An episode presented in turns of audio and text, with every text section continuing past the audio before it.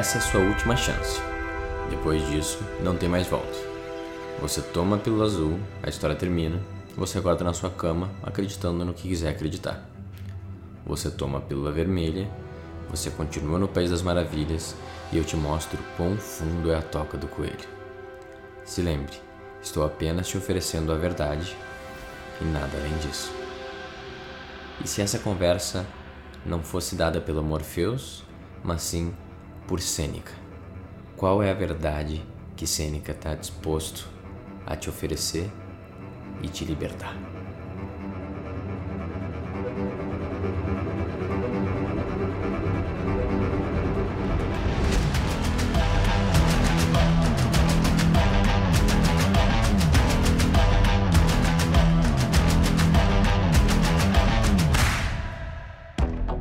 Olá, eu sou Adriano Hadi e esse é mais um episódio do que seus amigos não te dizem. Uh, cara, eu não, não tive como deixar passar uh, essa hype, pelo menos que eu tenho envolvida, né, do, do retorno do Matrix 4, Matrix Resurrections, e eu acompanhei desde o início, ali, quando liberou os teasers, pude escolher qual era a pílula, e tinha um pedacinho diferente de teaser, e até agora que já liberou o trailer, e eu tô bem empilhado, assim, por mais que eu entendo que né, o Matrix uh, Revolution, Revelation, Evolution são realmente bem polêmicos, assim. Eu aprendi até a ver valor depois ao longo dos anos. O Matrix 1, pelo menos, é um filme que, cara, ele, ele impactou muito a minha vida, né? Porque eu me lembro, eu vi no cinema, eu tinha mais ou menos 10 anos de idade, e aquilo meio que literalmente me apresentou as ideias filosóficas que depois eu estaria uh, me aprofundando e fazendo minha vida uh, ser pautada em cima de algumas delas, né? Uh, do jeito que nenhum professor de filosofia tinha conseguido fazer até ali, nem ninguém, assim. Então, para mim, Matrix, putz, é, é literalmente mind-blowing e, e, é uma ótima iniciação para conceitos bem complexos, difíceis de entender, que na realidade são bem básicos quando começa a estudar filosofia, mas tu, tu sente aquelas ideias, por isso que eu acho incrível.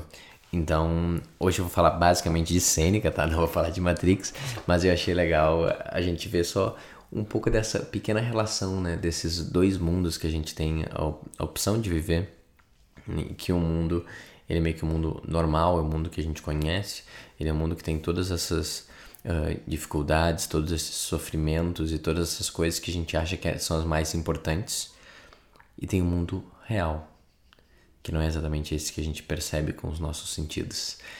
E eu não vou entrar na parte metafísica, por mais que Seneca tenha ideias até bem interessantes sobre isso, e ele, em vários pontos, ele até concorda bastante com Platão, que tem tudo a ver com Matrix, que é essa coisa da, do mundo das formas, mas eu queria falar um pouquinho mais sobre como tem coisas que a gente sempre meio que deu como verdade, como, como inquestionáveis, e elas são só ideias. Ideias que a gente meio que ouviu a vida inteira, nossos pais, nossos avós, só que elas são ideias provavelmente desconectadas da realidade e por isso elas são ideias que nos trazem sofrimento. E o Sêneca traz algumas respostas para essas ideias, ele traz uma pílula vermelha e ele oferta, fala assim, cara, se tu quiser tu pode sofrer muito menos, tu pode ter muito mais tranquilidade, tu pode ver uma vida muito mais plena, mas isso envolve talvez ter que destruir algumas ideias que tu tem como mais queridas no fundo da tua alma. Tu tá pronto para isso? Você que sabe. Eu só te trago a verdade e nada mais. Muito bem. O que eu acho legal uh, dessa metáfora, porque eu quis fazer uh, essa comparação, né? Sem contar por eu estar na hype e estar pensando bastante em Matrix. É porque a história de Matrix, né, só para lembrar, é que a humanidade ela foi perdeu uma guerra contra os robôs, os robôs, né, ficaram inteligentes, a gente deu inteligência para eles, eles e eles viram que a gente não, não fazia sentido, que nem quase todo filme de robô. E, e daí eles nos aprisionaram e criaram uma realidade virtual na nossa mente e ficam nos usando basicamente como bateria. Então nós viramos tipo um, a, subs, a subsistência dos robôs, né? Quase como se a gente fosse o gado deles, né? E precisa, eles precisassem da nossa energia para sobreviver.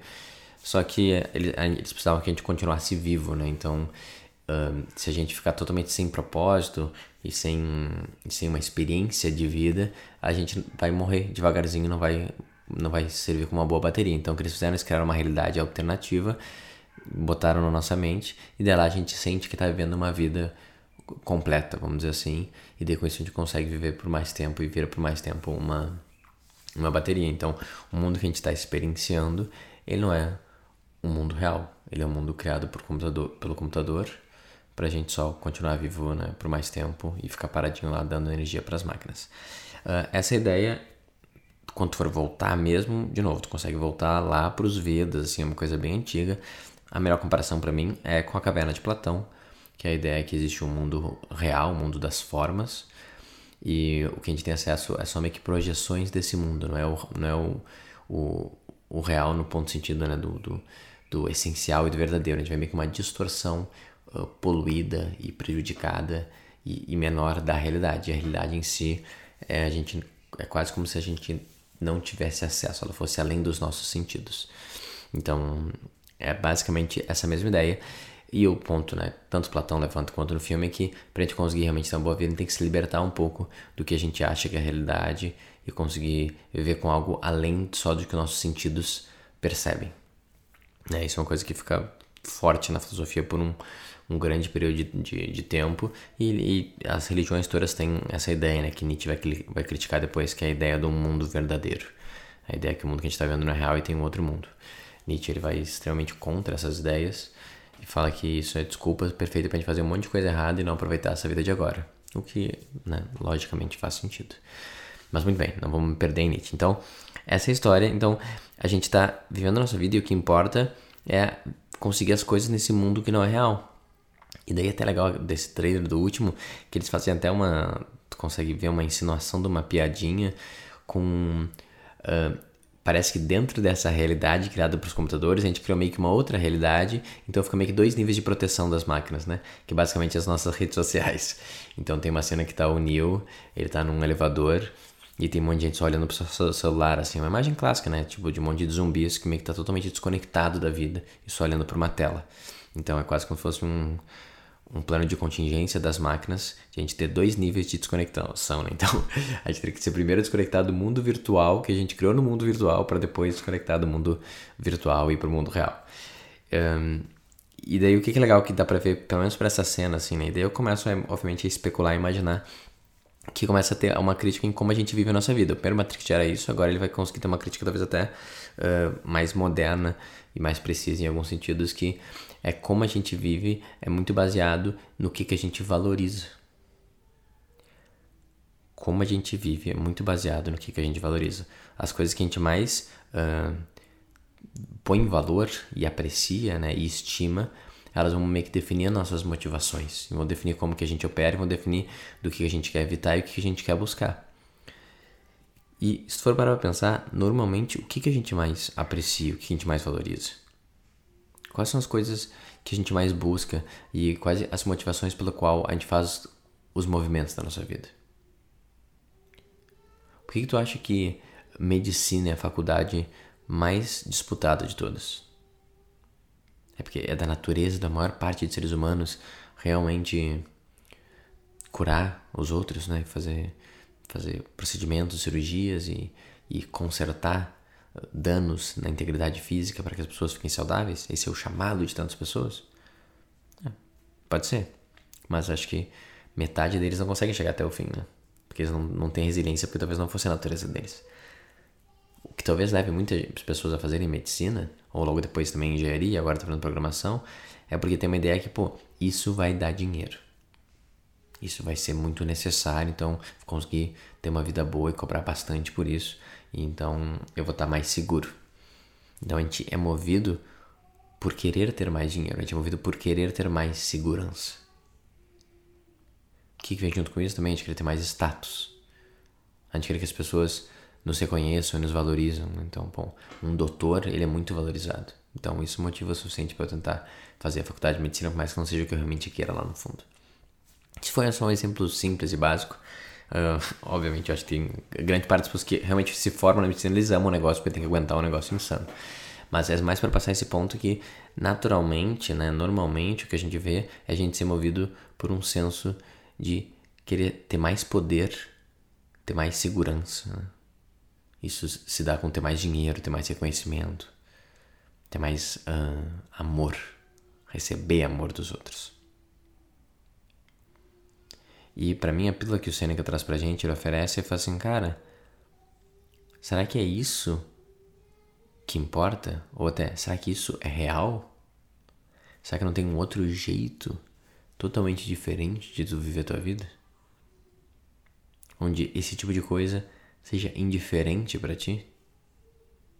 Porque tu consegue ver as coisas do jeito que elas são e não nessa confusão, dessa projeção mental?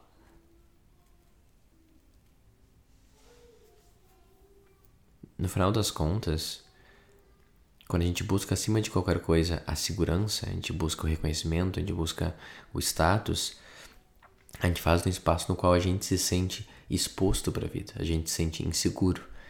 Mais importante, a gente sente que a qualquer momento a gente pode ser ou agredido ou destruído. Então a gente precisa nos proteger acima de qualquer coisa. Só que é legal, se tu for investigar essa frase mais a fundo, você vê, tá bom, mas por que então que eu vou ser destruído, né? E por que eu tô exposto, eu, eu corro risco? É porque eu tô sozinho. Eu sou separado de todo o resto e eu tô sozinho. Então eu preciso lutar por mim mesmo. E está todo mundo sozinho e separado, cada um vai fazer sua luta, então que eu faça a melhor de todas. Ele é uma vida de dificuldade e de busca por preservação. Por quê? Porque tem uma ideia por trás de tudo isso que a gente está sozinho aqui e que as coisas não têm muito sentido. E o que, que o Sêneca nos fala?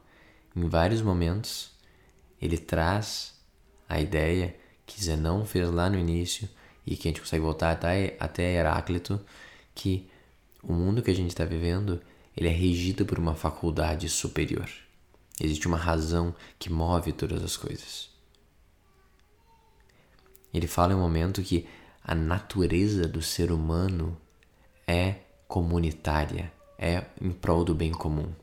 Se deixar o ser humano mais limpo e vivendo a sua potência e sua essência, naturalmente a vontade que ele vai ter é de trazer harmonia, de trazer a ordem e de fazer o auxílio recíproco entre cada um deles. E isso é uma coisa incrivelmente específica do ser humano. Obviamente os animais se ajudam também, mas o ser humano consegue ajudar numa escala gigantesca, consegue ajudar centenas, milhares de pessoas. Porque a gente tem essa capacidade de pensar. E Sêneca fala que a gente se perde quando a gente se sente ferido, a gente se sente injuriado, a gente se sente agredido. E daí, por isso a gente vai contra a nossa natureza, que é do bem comum, e é movido por essa, por essa injúria, né, que se transforma em ira, de querer ferir de volta. Só que é legal, querer ferir de volta baseado numa injúria, ou só desesperadamente ficar buscando por o que, vai dar mais dinheiro, qual vai ser a melhor estratégia, como que eu vou ter mais poder e fama, no final das contas são a mesma coisa. E eles vêm do mesmo espaço e eles negam uma verdade fundamental que a natureza humana é de bem comum e de reciprocidade. E eu consigo viver nessa ideia que a natureza humana é de bem comum e de reciprocidade se eu tenho uma ideia antes dessa que é tudo é uma coisa só. E na realidade a gente experiencia uma sensação de separação, mas tudo vem desse fogo primordial, como os estoicos falam. E tudo vai numa direção que tem um sentido maior. Eu posso não saber qual é o sentido, posso não saber qual é o objetivo, para onde vai, mas existe uma razão que está nos levando para lá. Então tudo faz parte desse plano maior, inclusive o que eu faço e a minha vida. E daí, quando a gente vive nesse espaço onde tudo faz parte do plano maior, onde todos somos um só e a nossa natureza é o bem comum, esse é um espaço onde eu consigo experienciar a serenidade, a tranquilidade da alma, como ele fala. E é um espaço onde eu consigo ser a minha melhor versão. Eu consigo ser o melhor filho, o melhor irmão, o melhor marido, o melhor uh, professor, o melhor mentor, o melhor cidadão. Esse é um espaço que ele ele chama o melhor de mim. E ele motiva minhas decisões baseados em algo um pouco mais profundo e mais verdadeiro que esse conceito que eu tô sozinho, eu tô separado e preciso me proteger. Isso não quer dizer, como o próprio Seneca fala e fez a vida inteira, que eu não vou buscar uh, dinheiro, né? não vou buscar crescimento, não vou buscar também estar seguro. Existe um momento que isso faz sentido. E se eu fizer um movimento que né, pode ajudar os outros que vai me trazer isso também, é ótimo. Tá ótimo se vier mais e quanto mais eu tiver. Mas minha felicidade não é pautada enquanto eu consigo ter cada vez mais poder e mais dinheiro. Eu não faço meus movimentos pensando nisso. As minhas metas no final do ano, as minhas metas de vida não é ter mais poder e mais dinheiro. As minhas metas é seguir a minha natureza. É fazer o bem comum. É só ser quem eu sou naturalmente, quando não estou confuso, perdido nessas ideias de separação, de proteção, de sentimento de injúria. O Seneca fala que a gente faz as nossas ações baseados na ira ou digamos baseados na ambição, porque a gente acredita nas ideias de separação. A gente acredita nas ideias que a gente foi de alguma forma injuriado e ferido. Só que legal que você me fala, isso é só uma ideia. Acontece alguma coisa, né? Alguém fala contigo de forma uh, agressiva numa reunião ou te corta no trânsito. Existem milhares de razões pelo qual aquilo pode ter acontecido. Existe um monte de uh, possíveis ignorâncias de quem está fazendo do outro lado, de nem entender o impacto das ações. E a gente escolhe exatamente a história no qual é ele fez aquilo com a intenção de me ferir. Isso é legal que o Seneca fala, é natural, isso aparece para ele também, aparece para todo mundo essa primeira ideia. Só que daí a gente pode escolher se a gente vai deixar essa ideia entrar dentro da nossa cidadela anterior e meio que pautar nossa vida em cima dela. E o que você me recomenda é falar assim, cara, seja muito criterioso com os pensamentos que você deixa entrar. E assim que você vê um desses, questiona se isso é verdade mesmo. Se não tem uma outra forma de ver essa situação. E assim que tu desarmar a injúria e ver que as pessoas estão só sendo pessoas, tu vai conseguir agir com razão, pensando no bem comum, e não com ira, querendo se proteger e pensando na separação. Então, para mim, a grande red pill, né, a pílula vermelha que o Seneca nos traz, ele vai falar assim, cara, eu vou te, se tu quiser, eu vou te apresentar um mundo que é totalmente diferente do que tu imagina. Não é você contra os outros, não é essa luta por sobrevivência, não é uma busca por glória e por fama e por dinheiro. Mas é uma vida que ela é talvez muito mais virtuosa, muito mais plena e tranquila. Só que para tu experienciar essa vida, tu vai ter que soltar tudo que tu acreditou que fosse verdade até aqui. A noção de realidade que tu desenhou, do que, que importa, o que, que tem valor, tudo isso tu vai ter que jogar embora. Tu está disposto a fazer isso? E como Morpheus fala, é, acho que na metade do primeiro filme, ele falou assim: Neil, eu só posso te mostrar a porta. Mas você que tem que escolher se você vai atravessar. Então, de novo, agora a escolha é sua. Viver a vida um pouco mais como o Sêneca está nos apresentando. Talvez até ler, estudar um pouco mais Sêneca e entender e tentar aplicar isso. Ou achar isso aqui bacana, ignorar e amanhã voltar a ter tuas metas de como ganhar dinheiro e mais poder. Você que sabe. Tá aqui a pílula vermelha, tá aqui a pílula azul. Escolhe a que faz mais sentido para você. Mas se lembre, Sêneca, eu, Morpheus, está trazendo a verdade e nada além disso. Muito bem, espero que tenha gostado desse episódio meio temático. Eu, obviamente, me diverti porque eu adoro Matrix, eu adoro Sêneca. Se tu ainda não me segue, no Instagram é adriano_rahd_e. Eu tenho um canal do YouTube também, que é só procurar pro Adriano Rádio, onde tem alguns vídeos lá bem interessantes. Acabei de falar um sobre Viúva Negra. Qualquer ideia, comentário, comenta lá ou me manda um direct no Instagram. Eu espero que tu tenha um ótimo resto do dia.